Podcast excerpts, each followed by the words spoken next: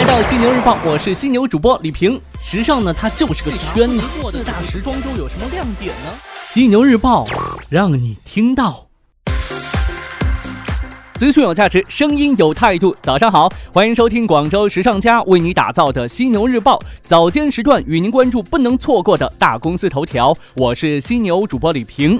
离过年越来越近了，我发现最近呢，很多朋友也都放假回家准备过年了。不过呢，依旧有人还努力工作着，甚至呢，有一些岗位这过年还得坚守，比如一些出租车司机、列车乘务员，以及在各大火车站站岗的武警战士等等。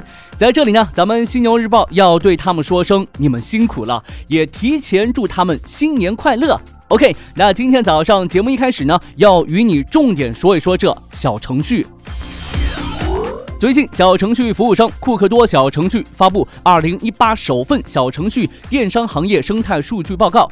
报告分析，小程序相较于 APP 更便捷，故而呢，近九成的小程序电商用户每月呢都有购物行为。数据显示，有百分之五十四点四的用户使用小程序电商购物的原因之一是小程序页面简洁方便，操作简单。那报告也指出，小程序的用户占比当中，男性占比是百分之五十。六，而女性占比是百分之三十八。在年龄方面，目前小程序的核心用户百分之四十以上集中二十到三十九岁之间，发达地区年轻人为主流，附加值高。年轻人对新服务的强尝鲜欲望和高接受能力，使得小程序相比微信用户而言更加偏年轻化。报告还称呢，微信使用时间集中在上午十到十一点和下午两到三点，而小程序主要集中在办公时间使用。而在使用频次方面呢，百分之六十五的人最少每天登录一次。相对而言的话，用户二次登录频次较高，以及二次登录的周期较短。报告还指出，小程序热度最高的城市是上海，其次为北京、深圳、广州。微信小程序主要集中在一线城市，总占比接近三成。二线沿海城市，像这个杭州、苏州等地的小程序用户是逐步的增加。报告显示，目前已经上线的小程序数量已经是达到五十八万，并且呢，以每天两万加。它的数量增长，而使用小程序的日活已达到一点七亿。报告预计，二零一八年将有五亿左右的日活。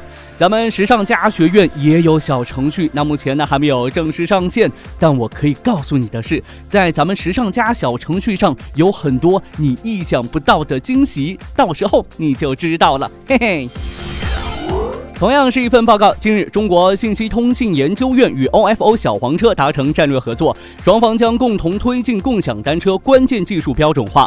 在这一次合作会上，还发布了《2017年共享单车经济社会影响报告》。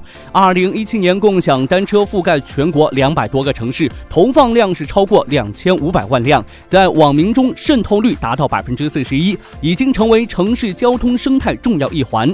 中国信息通信研究院刘多院长表。表示，共享单车有效解决了居民出行难题，改善了人民的生活质量。同时，行业发展也面临诸多问题和挑战。希望行业和相关机构能共同携手探讨有效的方法，平衡发展与治理，推动共享单车行业创造更大的经济社会价值。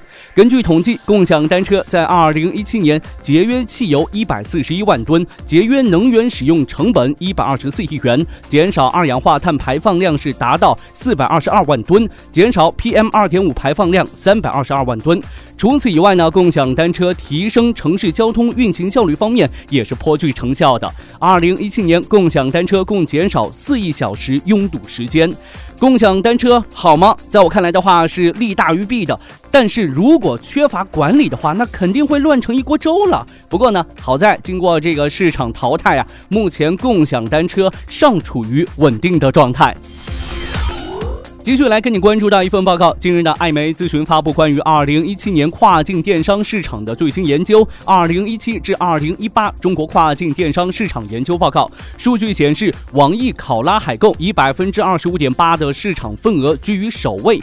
报告显示，网易考拉海购、天猫国际和京东全球购分居二零一七年市场份额的前三位。天猫国际与京东全球购占比分别为百分之二十一点九和百分之十三点三，跨境电商市场份额进一步向巨头聚拢，前三名所占市场份额已经是超过百分之六十了。那根据艾媒数据显示，海淘用户对电商平台关注的因素较多，其中呢，正品保障情况是占到百分之五十四点六，电商平台知名度占比是百分之四十七点四，商品的丰富度占比是百分之四十六点六。是否精选占比达到百分之三十四点三，而对于促销折扣和价格优惠等价格因素的关注度却不高。消费升级以及消费观念的改变，消费者越来越追求高品质的商品和服务，注重品牌成为大趋势，促使跨境电商平台开始不断的优化自己的供应链。所以有些人买的不是产品呢，买的就是一个品牌。来看到无人货架这个疯狂的市场，最近呢，终于是出幺蛾子了。近日呢，成都的无人货架项目勾勾小超被爆出停运了，与其隶属同一家公司的勾勾无人超市也暂停运营。勾勾无人超市呢是成都的第一家无人超市，那目前呢在成都市拥有两家店。勾勾超市对外表示，本次暂停营业只是一次版本升级，将耗时十五个工作日。但去年年底开业，运营了只有四个月的勾勾小超，却成为西南地区也是全国第一个倒闭的无人货架项目，并且呢这个项目下的多名员工都还没有发工资。去年下半年开始，无人货架是领域啊爆红。那根据这个不完全统。计进入无人货架市场的初创企业已经是不低于五十家，但是呢，这个风口似乎很短命。二零一七年融资近五亿元的新便利，在二零一八年一月十号接连传出关闭首家便利店，已在多个城市撤柜裁员的消息。除了项目倒闭，创业阵营近来也不时传出业务整合的消息。易果生鲜与这个哈米科技达成战略合作，新便利收购五一零食、国小美和这个番茄便利合并。有时候呢，这个市场啊就是个疯子，冷静下来就好了。最后来看到联合利华，联合利华在各户领域加大投资，推行多品牌的策略见效，推动了公司整体业绩的增长。日前呢，这家在伦敦和阿姆斯特丹设有双总部的公司发布了业绩报告。二零一七财年销售额同比上涨百分之一点九，至五百三十七亿欧元，净利润为六十五亿欧元，同比增长了百分之十六点九。个人护理商品是联合利华最大的销售分类。二零一七财年该板块的销售额。同比增长百分之二点九，至二百零七亿欧元，约占到集团总销售的百分之三十八点五。电商平台销量的增长也是联合利华业绩提升的原因。联合利华首席执行官表示，二零一七年联合利华在线销量几乎是翻了一倍，来自线上的销售收入在二十五亿美元左右。公司未来将更重视电商平台与数字媒体的作用。二零一八年，联合利华的首要目标是继续扩大市场。将集团业务增长率保持在百分之三到百分之五之间，同时呢，提升经营利润率，加强现金流，到二零二零年实现营业毛利百分之二十的目标。说到这个个人护理，我想到之前在节目当中提到的这个男生爱美这事儿，现在呢，很多男生对个人护理也是越来越重视了。不能说娘，这是一种消费观念的改变，也是一种生活态度。您觉得呢？好的今天早上呢就跟你聊这么多祝你早间出行一路畅通我们晚间时段不见不散。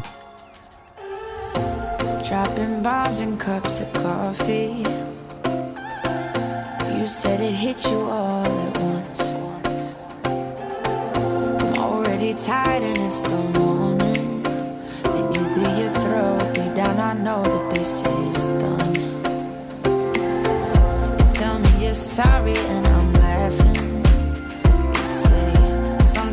these things just don't work out. Cause you're only human,